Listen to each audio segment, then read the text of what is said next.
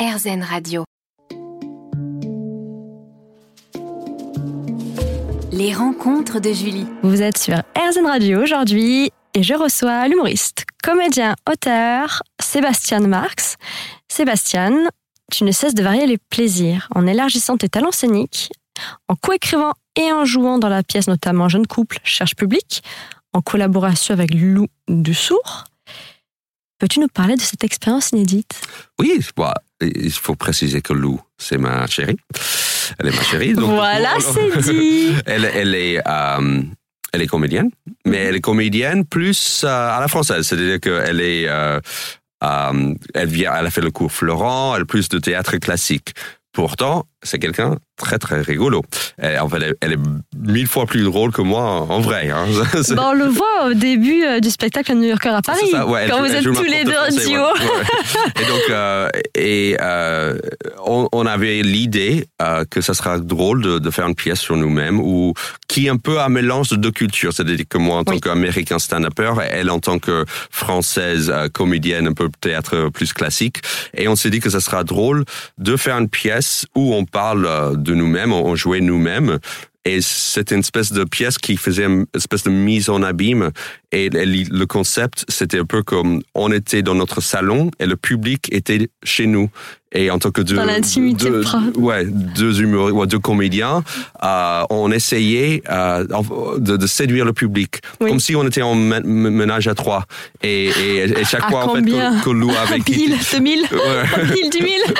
Et chaque fois que Lou quittait la scène, par exemple, j'ai essayé de draguer le public. Parce que aussi, en tant que comédien, on est à la recherche de, de la lumière tout, tout, le temps. Et pareil, quand moi j'avais j'ai quitté la scène, j'allais dans le coulisses, le personnage de Lou essayait de draguer le public. Donc on cassait le quatrième mur. C'est génial. Euh, et on parlait entre nous. Donc on jouait beaucoup avec le, le quatrième mur. C'est-à-dire parfois on était dans notre salon c'était comme si le public n'était pas là. Et parfois, on faisait des parenthèses où on parlait directement au public. Et si quelqu'un mmh. était habillé mmh. d'une certaine façon, on va en parler. Donc, c'était un mélange de deux cultures. Euh, de, de, de, la scène un peu classique, de théâtre classique, et le stand-up, justement, où le quatrième mur n'existe pas. Et euh, donc, c'était très cool. On n'a pas joué très longtemps, euh, parce que du coup, après aussi, ça, ça, parlait de la création en général, oui. et aussi la création d'un des enfants. D'accord. Donc, c'est-à-dire que euh, ça, ça parlait de, de l'idée de pondre un spectacle et aussi pondre des enfants. et donc, euh, le parallèle, c'était ça aussi, le sujet du, de la pièce. Et on a arrêté de jouer parce que Lou est tombée enceinte de, de, de, notre deuxième enfant. On va en parler juste après quand ouais. on évoquera ton livre. Oui, c'est ça. Donc c'est en quelque sorte, c'est du second degré en humour, mmh. en amour, ouais. en tout. Ouais, ouais. Vous savez relativiser euh, et voir euh, et, ouais, ce qu'il y a de drôle ouais, c'était cool de, dans le quotidien. Oui, de, de, jouer avec euh, notre propre vie quotidienne. Ouais. Puis Sébastien, tu as joué dans le film On a marché sur Bangkok d'Olivier mmh. Barou en 2014. Oui. Était-ce un rêve pour toi de jouer dans un film? Ou toi, tu, tu voulais être réalisateur Oui, je, je, pense que j'étais plus attiré par le fait d'être derrière la caméra. Mais quand euh, Olivier m'a contacté pour le rôle, euh, j'ai trouvé ça rigolo et donc j'ai dit oui tout de suite. quoi. et euh, c'était c'était bien, c'était une bonne expérience de, de jouer dans un, un film français en, tant qu'anglophone. Puis aux côtés de l'acteur légendaire Peter Coyote ouais mais aussi Cadmurad, Ah Alice Taglioni, etc. Ouais, malheureusement, on n'était pas dans les mêmes scènes. D'accord. Euh, parce que moi, je jouais un, un agent de CIA, mm -hmm. et donc on n'était pas jamais dans la même scène avec euh, ou choses comme ça. Mais j'étais avec, avec, avec, Peter Coyote, bon, toutes mes scènes avec, euh, étaient avec lui, et donc c'était cool de, de, jouer avec lui. Ouais. Tu relèves un nouveau défi, et pas des moindres. Tu as écrit un livre en 2017, Les trépidantes mésaventures d'un Américain en France aux éditions First. Mm -hmm. Quel défi Comment tu t'es lancé dans l'écriture? On en parlait tout à l'heure, c'est la naissance du, de votre premier enfant Non, c'était, je t'ai contacté pour écrire un livre et, et j'avais du mal à savoir exactement quoi écrire. Et, et, oui, je me suis inspiré de ma vie quotidienne pour, pour l'écrire. Euh, ça, ça suivait un peu le même parcours que, que mon précédent spectacle. Un peu, je racontais mes arrivées en France euh, oui. jusqu'à ce que je me sentais vraiment français, mm -hmm. à tel point que quand je rentre aux États-Unis, du coup, je me sens plus français qu'américain. Euh, donc j'ai raconté, c'est assez personnel ce livre-là et, et je je suis assez fier de ce livre. Euh, chaque chapitre peut être lu un peu indépendamment. D'accord, comme le je- sketch. Un peu comme un sketch justement, mais bien sûr, si on lit tout le livre, il y a plus un, un vrai cohé- cohéren- cohérence. Une Ah. chronologie. Une chronologie, effectivement. D'accord. Euh, et voi- voilà, je raconte un peu mes arrivées, ma- mes découvertes de la France, euh, de la- l'assurance maladie, de, euh, de- On va savoir juste après une parenthèse musicale, Sébastien. Ah, À tout de suite sur RZN Radio, on veut savoir. Les rencontres de Julie. Vous êtes sur RZN Radio et je suis aujourd'hui en compagnie de Sébastien Marx. Donc, as écrit un livre en 2017, Les trépidantes mésaventures d'un Américain en France. On en parlait juste avant la petite coupure musicale. Quelles ont été les différences entre l'écriture des sketchs et l'écriture d'un livre? Je pouvais aller plus profondément dans un livre et ça m'a plu. Ça m'a plu cet exercice de pouvoir être plus intime. Et il y a moins l'impression de, de faire rire. En fait, quand, quand on Oui. est sur scène, il y a vraiment, il faut être très efficace dans l'écriture. Tandis que dans, dans un livre, bien sûr, il y a un peu moins. Même si j'ai j'ai essayé, j'ai essayé de- d'être, d'avoir un rythme de blague, euh, pas forcément de blague où on va, va rire à haute voix en lisant un livre. De toute façon, c'est différent quand on lit un livre, on, rigole moins Mm. à haute voix. Mais oui, je voulais quand même un rythme de, de, de, de choses drôles euh, assez euh, régulièrement. Mais en même temps, ça m'a permis d'aller plus profondément dans l'in- l'intimité. Ouais. Puis il n'y a pas la contrainte du format. Quand Oui. tu fais un sketch, c'est de telle heure à telle heure. Ouais, Pour ouais. le livre, tu peux vraiment te laisser aller, euh, Ouais, ouais, et je pouvais prendre mon temps pour l'écrire.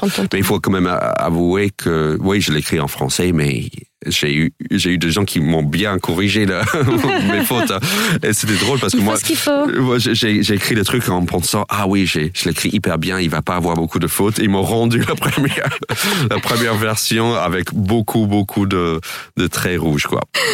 Tu parles notamment à l'intérieur donc de, de la naissance Ouais. de votre enfant, Ouais, de l'enfant ah, mes enfants. Donc, de je- tes ouais, je enfants. parle- je parle de la- parler de processus enfant, de, de, de devenir parent en France. Oui. Parce que, voilà, bien sûr, sur le côté euh, assurance maladie, que tout est pris en compte. C'est beaucoup moins stressant en France.